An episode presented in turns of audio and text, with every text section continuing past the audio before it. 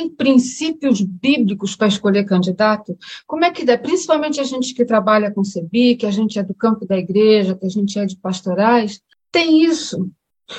Como é que a gente não corre o risco de também fazer voto de cajado, né?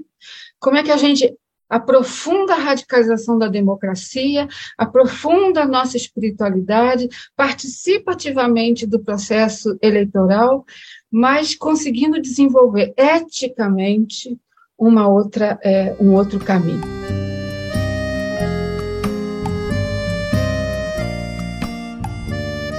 Esse poder exercido nas nossas vivências e convivências eclesiais que são despóticos, violentos, que são clericais, que são ditatoriais, mas que têm o nosso vocabulário, como você colocou é, agora há pouco. É? Essa contradição de uma igreja ou de lideranças que criam formas e jeitos de administrar ou viver a comunidade em que tudo se, se defina é, de forma excludente.